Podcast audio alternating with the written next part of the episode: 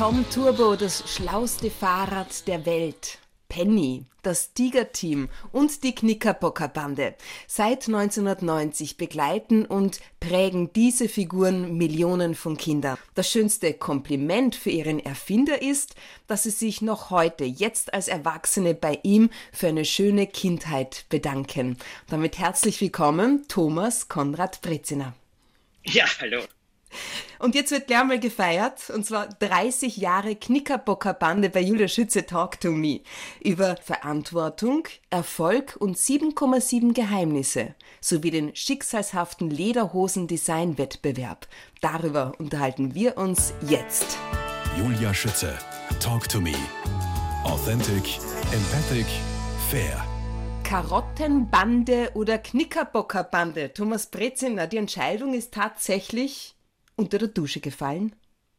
Ja, ich habe damals gesucht für einen Namen für diese Bande, die ich kreiert habe, weil ich wusste, ich möchte Kinder beschreiben, die gemeinsam spannende Abenteuer erleben, Kriminalfälle lösen. Das waren Bücher, die ich als Kind sehr, sehr gerne gelesen habe. Und dann habe ich gesucht und gesucht. Und ja, Karottenbande war eine dieser Ideen.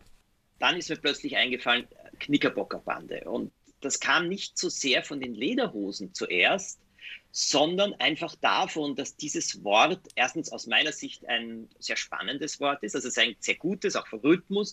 Und was nicht so viele Leute wissen, ist, es ist ein Wort, das jetzt nicht nur in unseren Breiten bekannt ist, sondern Knickerbocker ist ein Ausdruck, den findet man bei einem sehr berühmten Eis, Knickerbocker Glory, in englischsprachigen Ländern. In New York gibt es Restaurants, Cafés, ganze Straßen, die nach Knickerbocker benannt sind. Und darum habe ich mir gedacht, hm, das ist eigentlich ein Wort, das sehr österreichisch ist und gleichzeitig auch international. Und so entstand der Name. Jetzt höre ich es gerade heraus, es heißt richtig eher Knickerbocker und gar nicht Knicker. Bocke? Nein, in Österreich sagen wir Knickerbocker. Also, international und englisch ausgesprochen heißt es Knickerbocker. Ich verstehe. Die Knickerbocker Bande ist erstmals 1990 erschienen. Die Bücher wurden in 19 Sprachen übersetzt. Ja, doch kein Flop, wie Ihnen ja zu Beginn prophezeit wurde, gell? Auf was hinauf? Ach Gott, das, was ich damals gemacht habe und was ich damals auch begonnen habe, das war für Leute sehr ungewöhnlich. Vielleicht auch ein bisschen befremdend. Ich kam ja vom Radio und damals gab es noch sehr viele Hörspiele, auch für Kinder, auch gute Nachtgeschichten. Ich war einfach gewohnt, sehr, sehr viel zu schreiben. Also ich hatte eine Serie im Radio, da lief jeden Montag ein Hörspiel von mir. Und ich bin gesessen und habe geschrieben und geschrieben. Und als die Anfrage von einem Verlag kam, ob ich auch Bücher schreiben will, habe ich damals gesagt, ja, aber nur eine Buchserie. Denn als Kind habe ich das geliebt. Ich finde auch, dass äh, es einfach schöner ist, wenn man immer wieder weiterlesen kann. Und der Verlag hat gesagt, super, wir suchen seit Jahren einen Serienautor. Und so entstand dann die Idee auch zur Knickerbocker-Bande, auch dazu, dass die ersten neun Abenteuer in den neuen Bundesländern gespielt haben, um auch eine starke Verbindung zu Österreich herzustellen. Naja, und dann habe ich zu schreiben begonnen und ich habe im ersten Jahr zehn Bücher abgegeben. Oh, und das war natürlich für viele irgendwie nicht ganz nachvollziehbar.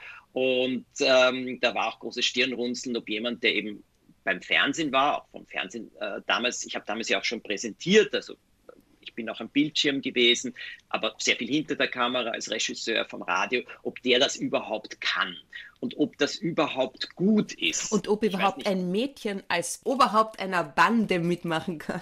Ja, das war auch eine Sache, weil damals galt in der Verlagsbranche, dass dass Mädchen Buben akzeptieren als Hauptfiguren, aber Buben keine Mädchen. Und ich habe damals gesagt, nein, ich will das anders haben. Ich will unbedingt ein Mädchen als Oberhaupt dieser Bande haben und habe mich da auch durchgesetzt und Heute weiß ich, dass das eine der wichtigsten Sachen überhaupt war und mir haben sehr viele Mädchen dann auch geschrieben, was ihnen das bedeutet hat, auch als Role Model. Und das waren so Dinge, ja, und die habe ich einfach geglaubt und ich habe sie gemacht. Und das Schöne ist, wenn man anfängt, man ist völlig unbefangen und tut sich manchmal leichter als dann später, wenn man schon mehr gemacht hat. Jetzt die vier heißen Lilo, Poppy, Dominik und Axel. Und ihr allererstes Erlebnis hatten die vier bei einem Lederhosen-Design-Wettbewerb.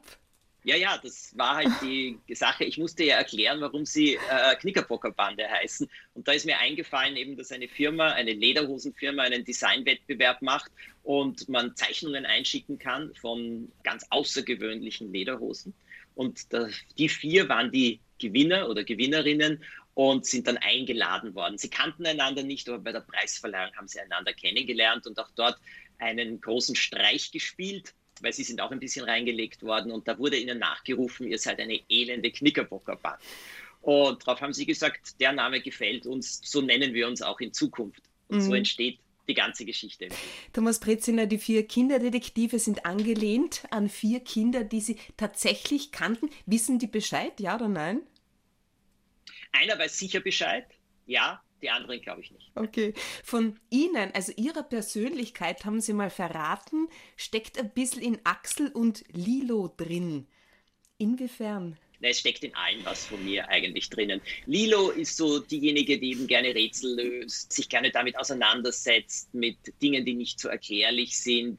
Äh, dieses logische Denken, das ja, das habe ich, absolut. Und Axel ist derjenige, der sich immer so ein bisschen zurückgesetzt fühlt, der nicht zu groß ist, der gleichzeitig aber sehr sportlich ist. Naja, und ich war durch meine Interessen in meiner Kindheit auch nicht der große Star in der Schule und ich war nie ein Anführer einer Clique oder so etwas, sondern bin da eher habe da eher so ein bisschen, mm, ich würde es nicht sagen zu den Außenseitern, aber mh, mm, doch zu äh, denen gehört, die also nicht wirklich im Mittelpunkt standen. Aber mhm. auf der anderen Seite die Begeisterung für Tiere hat, die Poppy hat, habe ich genauso und äh, Dominiks Interesse und Forscherdrang und gleichzeitig auch diese, diese Liebe zu Theater und Film, die habe ich auch. Also sie haben alle ein bisschen was mhm. von mir bekommen.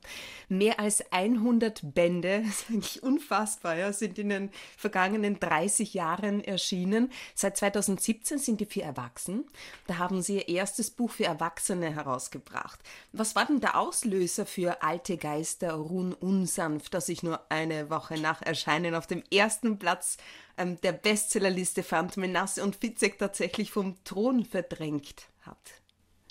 Naja, es war so, dass die Idee, was wird aus den Vieren, wenn sie erwachsen sind, das war eine Idee, die ich viele, viele, viele Jahre mit mir herumgetragen habe und auch immer wieder darüber gesprochen habe mit Freundinnen, Freunden, also Menschen, die mir im, im Arbeitsprozess auch nahestehen. Und ich habe mich aber nie drüber getraut. Und dann war eigentlich die Entscheidung, welche neue äh, Kinderbuchprojekt ich beginne. Und aus heiterem Himmel habe ich in der Früh gesagt, ich schreibe jetzt die erwachsene Fortsetzung der Knickerbocker Bande. Und habe mich hingesetzt und habe dann zu überlegen begonnen, das war doch wirklich etwas ganz Neues. Es war erstens für Erwachsene, zweitens, was ist aus denen wirklich geworden? Und es gab so viele Fragen aus ihrer Kindheit, die mir auch oft gestellt worden sind. Wieso erleben die so viel? Die müssen ja unendlich viele Ferien gehabt haben ähm, und so weiter. Und Axel und Lilo, sind die ineinander verliebt? Werden die jemals zusammenkommen? Und solche Dinge. Und ich habe mir gedacht, gut, dieses Buch soll Antwort auf all diese Fragen geben. Und das habe ich dann begonnen in ein großes Abenteuer zu verpacken. Dass es so erfolgreich wird, hätte ich mir niemals träumen lassen. Ich habe mich riesig gefreut und es erschien ja dann ein zweiter Band und mhm. jetzt in diesem Jahr erscheint schon der dritte. Genau, also die Fortsetzung von Alte Geister ruhen unsanft oder ein Schatten der Zukunft. Und jetzt zum 30-Jahr-Jubiläum erscheint am 19.09.2020 das große Finale der Erwachsenen Knickerbocker, Reihe Knickerbocker für immer, und zwar Der Tote in der Hochzeitstorte plus zwei weitere neue Kinder-Knickerbocker-Bücher. Weil sie immer alles selbst recherchieren, auch in U-Booten. Wohin hat sie das Finale geführt? Das Finale der erwachsenen Knickerbocker, und dazu muss ich dann auch gleich etwas sagen, weil ich habe mittlerweile so, so viele Zuschriften bekommen, als ich das gesagt habe, dass es das Finale ist. Das Finale führt sowohl die Knickerbocker als auch mich dorthin zurück, wo alles begonnen hat, in die Tiroler Berge. Denn der erste Fall war ja Rätsel um das Schneemonster und hat ebenfalls in den verschneiten Bergen begonnen, weil ich als Kind dort praktisch jeden Winter verbracht habe. Und ich glaube, das hat mich auch sehr geprägt. Gleichzeitig sind meine Verbindungen zu Tirol auch nach wie vor sehr, sehr stark. Meine neue Familie lebt dort. Es gibt Abenteuerwanderwege in den Tiroler Bergen von mir. Und aus diesem Grund habe ich beschlossen, gut, dieses Abenteuer führt die vier jetzt nicht irgendwie an einen exotischen Ort, sondern führt sie zurück in die Tiroler Berge. Und ja, dort geht es hin. Aber es war eben so die große Frage, das darf doch nicht wahr sein, dass das dann das letzte Abenteuer ist oder so. Und ich kann heute schon sagen, naja, es ist wirklich ein bisschen eine Trilogie dann geworden und diese Trilogie wird jetzt vieles auflösen noch und zu Ende führen, was noch offen ist. Auch eine ganze Menge an Fragen. Aber wie ich den letzten Satz geschrieben habe, habe ich mir gedacht, na ja, ich könnte mir die vier auch durchaus vorstellen, dass sie Kinderwagen schieben und noch immer Fälle lösen. Oh, spannend. Also sag, sag niemals nicht. Großartig. Ähm, vielleicht erfahren wir hier an dieser Stelle, wie zumindest das Finale beginnt das Finale, wie das beginnt? Ja. ja. Es beginnt mit einer Hochzeit oder besser gesagt mit der Planung einer Hochzeit, weil Lilo und Axel tatsächlich heiraten wollen Tada. und diese Hochzeit so oft verschoben haben, so oft verschoben haben, zuerst durch Corona den Lockdown, dann auch dadurch, weil Poppy ein Kind erwartet, aber die Schwangerschaft nicht so einfach ist und Lilo plötzlich entscheidet, im November wird geheiratet und aus. Und keiner versteht ganz genau, wie dieser Entschluss wie der zustande gekommen ist. Und als Ort wird ein Hotel in den Tiroler Bergen ausgewählt. Es ist Vorsaison. Naja, und dort braut sich etwas zusammen. Und die vier haben keine Ahnung davon, aber tja, mehr verrate ich nicht. Sowas auch.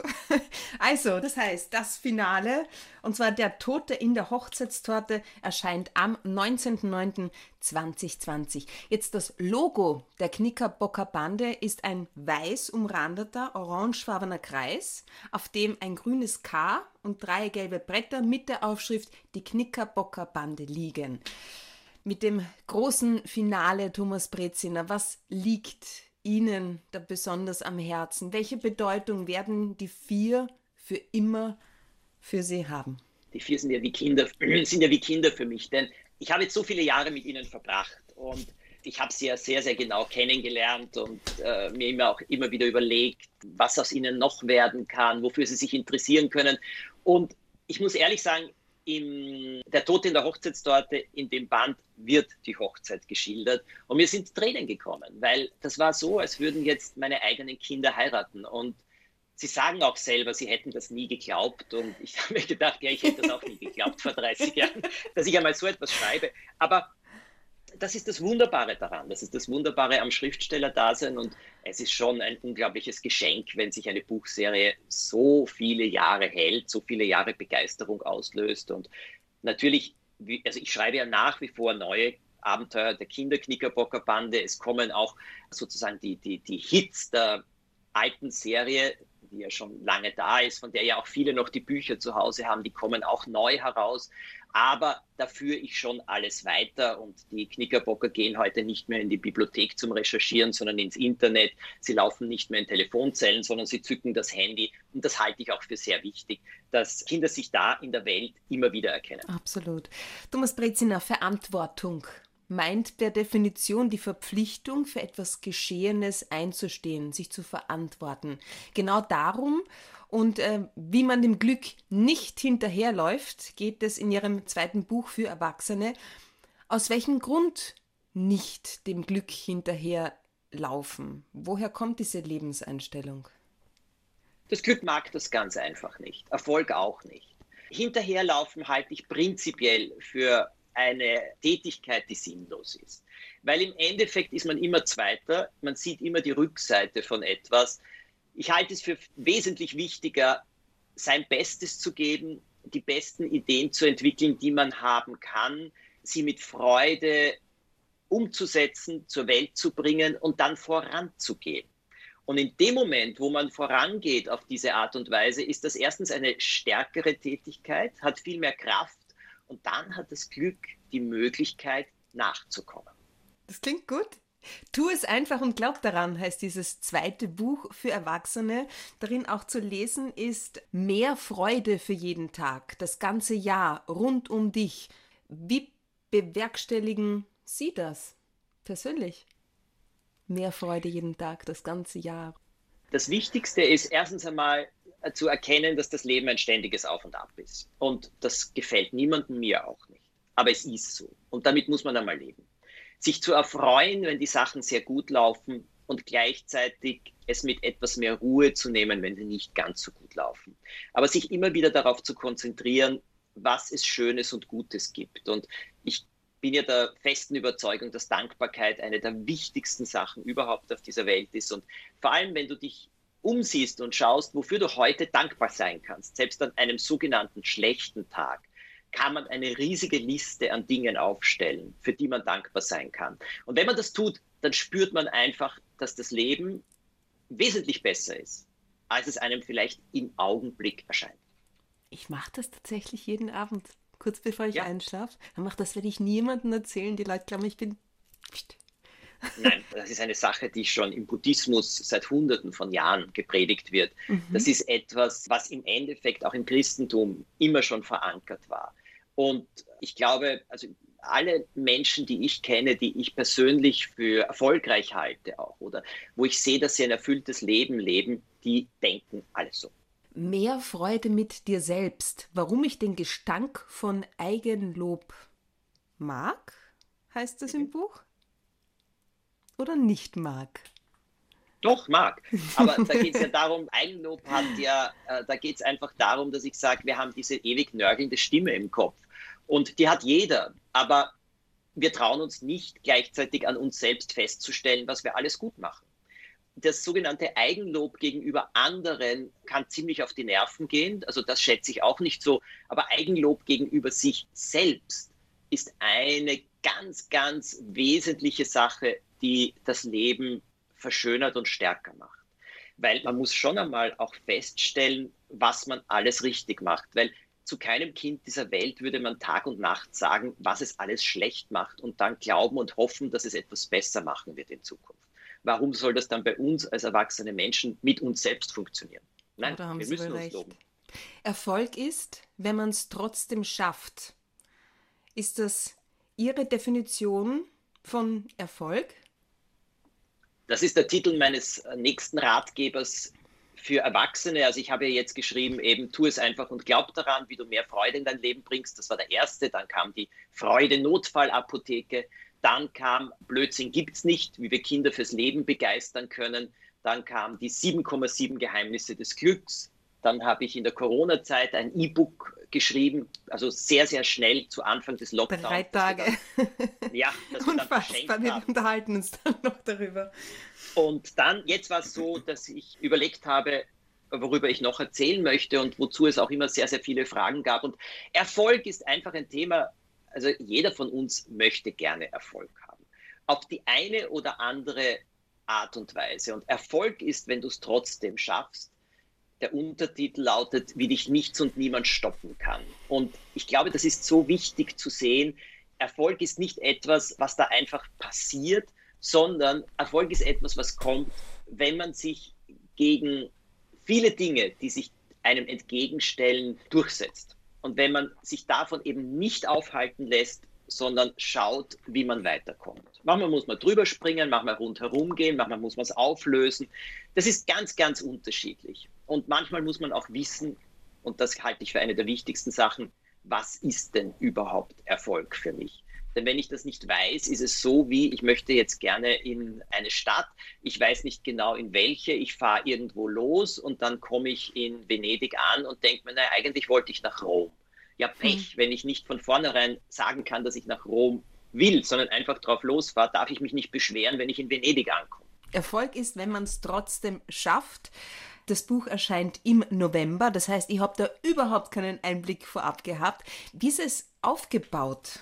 Es ist aufgebaut wie ein Gespräch, das ich mit jemandem führe. Es geht in diesem Buch wirklich darum, dass Erfolg keine Formel hat. Viele wünschen sich das ja, eine Erfolgsformel und die setze ich dann im Leben ein und da muss ich nur die Parameter austauschen und schon habe ich Erfolg. Einstein hat es geschafft, die Relativitätstheorie mit E ist mc Quadrat zu definieren. Etwas so Komplexes wie eine Relativitätstheorie so kurz zu beschreiben, ist grandios.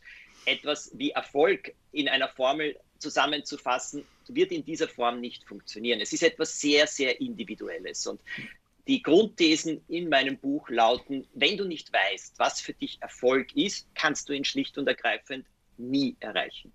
Das zweite ist, Erfolg ist Eigenverantwortung. Wenn du nicht die Verantwortung für dein Leben übernimmst, bist du einfach ein bisschen eine Marionette, die gespielt wird von verschiedensten Faktoren. Wenn du die Verantwortung dafür übernimmst, ist es trotzdem noch so, dass viele Dinge rund um dich nicht ganz steuerbar sind, aber trotzdem kannst du wesentlich mehr beeinflussen. Und dann geht es darum, was erfüllt einen wirklich im Leben? Was will man wirklich machen? Wie kann man herausfinden, was man wirklich machen will? Und was sind die Hindernisse, die einem entgegenkommen auf diesem Weg? Und wie kann man damit umgehen, um dann einen Punkt zu erreichen, wo man sagt, ja, das ist Erfolg für mich. Feiern kann man unterwegs an wesentlich mehr Punkten, als man denkt. Ich habe im Zuge der Recherchen gelesen, dass der Erfolg vieler Menschen auf ein dunkles Geheimnis in ihrer Kindheit zurückzuführen sei. Soll heißen, sehr viele erfolgreiche Menschen haben da eine Gemeinsamkeit. Sie hatten eine schwere Kindheit, was jetzt aber nicht heißt, dass jedes Kind ein schweres Schicksal erleiden muss, um später im Leben erfolgreich zu sein. Aber was oftmals das Beachtliche an diesen Menschen ist, die keinen, sagen wir mal, leichten Start ins Leben hatten, sie werden nicht nur trotz dieses Makels erfolgreich, sondern auch wegen ihm. Wie ist denn Ihre Erfahrung dazu? Meine Erfahrung ist, dass viel zu viele Leute Kinder als eine Ausrede dafür verwenden, wenn sie im Leben nicht weiterkommen. Also dieses Ich hatte eine schwere Kindheit, das ist ein Satz, wo ich ehrlich gesagt wenig Verständnis dafür habe. Und zwar deswegen, weil ich sage, ja, das mag durchaus sein. Aber ich habe jetzt die Chance, mich ein Leben lang damit auszureden und zu sagen, ja, deswegen klappt das nicht, deswegen klappt jenes nicht, oder ich mache etwas daraus. Oder wenn ich Probleme oder Narben aus dieser Zeit habe, dann behandle ich sie. Das ist die Aufgabe im Leben. Und ich glaube, es ist so, zum Beispiel bei mir war es durch meine Hobbys, Puppentheater, Geschichten ausdenken. Ich war nie cool, ich war nie eben, wie gesagt, in der Schule, in der Klasse, in einer Superklick oder so. Ich bin belächelt worden. Und natürlich ist in mir dieser Wunsch entstanden, ich werde es allen zeigen. Und das ist mir ja auch gelungen. Absolut. Aber das ist mir relativ schnell gelungen und ich muss sagen, dann war der Punkt, wo ich mir gedacht habe, ups, und was mache ich jetzt? Und dann muss man einfach für sich neu definieren, warum man das jetzt alles tut. Also ich glaube, dass hier mehr Kraft drinnen steckt als Hindernis. Thomas Breziner, wir sprechen in Teil 2 gleich weiter.